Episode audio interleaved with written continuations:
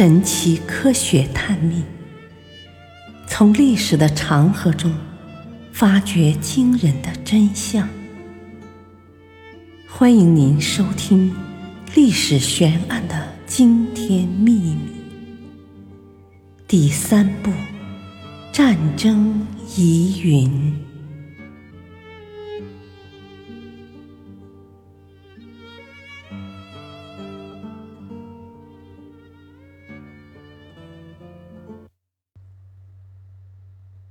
晋阳起兵的主谋是谁？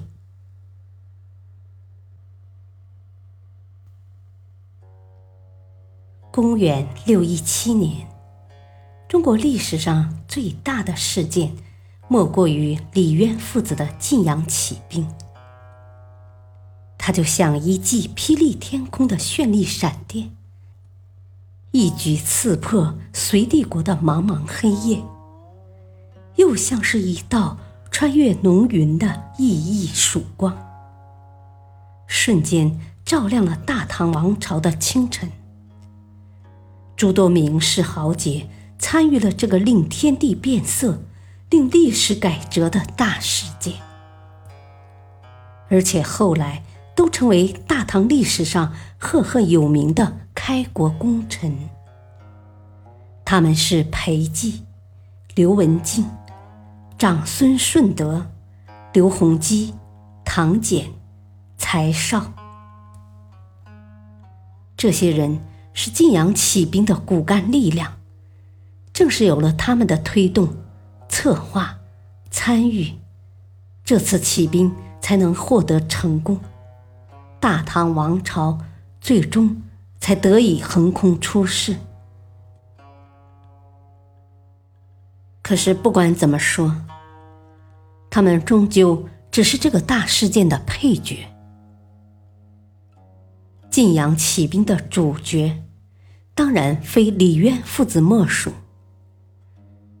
可问题是，在李渊父子当中，谁才是这次起兵的主谋？谁才是这个大事件真正的灵魂人物？谁才是大唐近三百年基业当之无愧的开创者？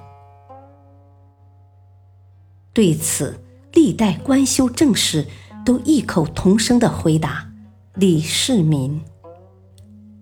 后继刘旭修撰的《旧唐书》声称，太宗与晋阳令刘文静首谋，劝举义兵。北宋欧阳修等人修撰的《新唐书》也断言，高祖起太原，非其本意，而事出太宗。司马光主编的《资治通鉴》更是斩钉截铁地说：“起兵晋阳也，皆秦王李世民之谋。高祖所以有天下。”皆太宗之功。那么，李世民真的是晋阳起兵的主谋吗？根据历代正史记载的关于晋阳起兵的起因和内幕，李渊被描绘成一个平庸怯懦、胸无大志、多疑反复的傀儡型人物，而当时年未二十的李世民。则恰恰相反，被塑造成一个目光远大、足智多谋、意志坚定的领袖，表现出了一种远远超越他年龄的成熟和稳重。在此，李世民毋庸置疑的成了晋阳起兵的首谋之人，而李渊一开始则被蒙在鼓里。后来才迫不得已卷入这个事件，几乎是被人用绑架的手段弄上了这条起兵叛隋的贼船。自始至终，都表现出了碌碌无为，而且万般无奈。历史的真相果真如此吗？近年来，史学界提出了不同的观点。许多学者认为，李渊才是晋阳起兵的主谋，他作为受隋朝统治集团排挤的一位政治人物，早就有叛隋起兵的念头，只是在正式起兵前的几年里，一直处于隐蔽状态罢了。《旧唐书》及《资治通鉴》中有记载：高祖纵酒纳洛以自会。有学者给出解释，其实纵酒即沉湎，就是装糊涂；自讳即混七计，就是掩盖自己。李渊以纵酒作为自讳之计，是一种防护性的策略，以消除隋炀帝对他的猜忌。这正是他老谋深算的表现，不能斥之为昏庸的酒徒。据《旧唐书·宇文士集传》记载，早在晋阳起兵前四五年，李渊就与宇文士集在涿郡长夜中密论时事。武德二年（六一九年）。宇文士集降唐，李渊对裴寂说：“此人与我言天下事，至今已六七年矣，功倍皆在其后。”李渊与宇文士集涿郡密论天下事时，李世民才十三四岁，一个十三四岁的少年。怎能左右久居高位的李渊呢？另据《旧唐书·夏侯端传》记载，六一五年，李渊受命为山西、河东抚慰大使时，副使夏侯端劝他早做反隋准备。李渊深然其言。又据《大唐创业起居注》记载。李渊刚做太原留守，就暗暗自喜，对李世民说：“唐故五国，太原及其地焉。今我来思，是为天宇，予而不取，或将思及。然立山非不破，突厥不和，吾以经邦济时也。”这表明了李渊的政治野心。非常明显，李渊视太原为自己的地盘，早有并吞天下之心。他是个颇具雄心、富于权谋的政治家和军事家。晋阳起兵前，他就命长子李建成与河东浅节英俊。次子李世民与晋阳密召好友，为起兵做了组织上的准备。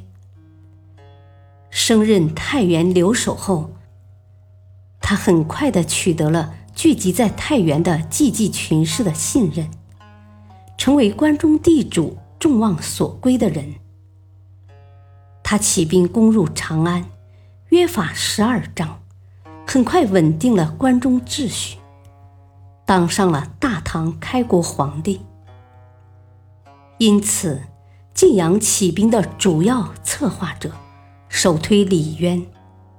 他绝不是昏庸无能之辈，而是一个素怀济世之略、有经纶天下之心的人物。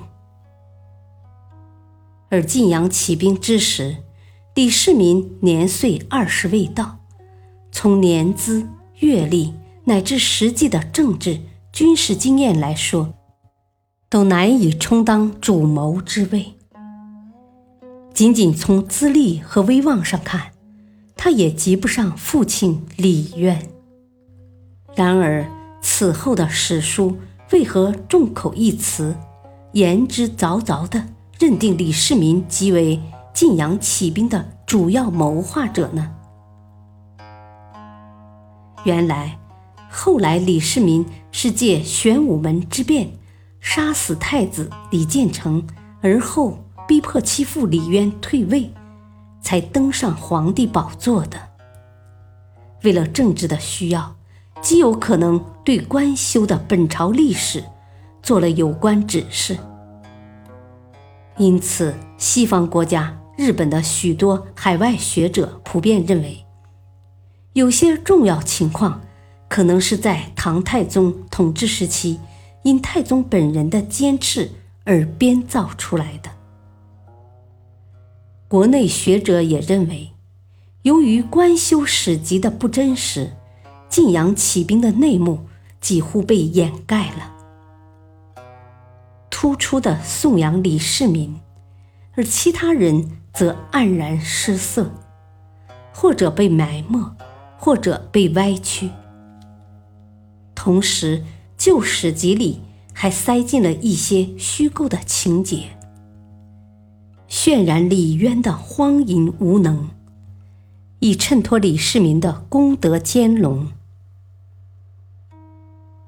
据此，不少学者推断。李世民很可能在贞观年间对相关实录的修串工作进行了干预，从而篡改了某些重大的历史事实。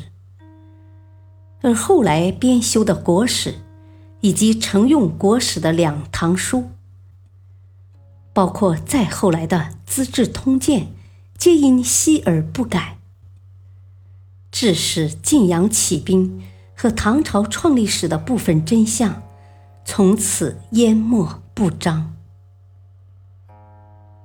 事实果真如此吗？我们期待还原历史真相的那一天。感谢收听，本集播讲到此，下期继续播讲，敬请收听，再会。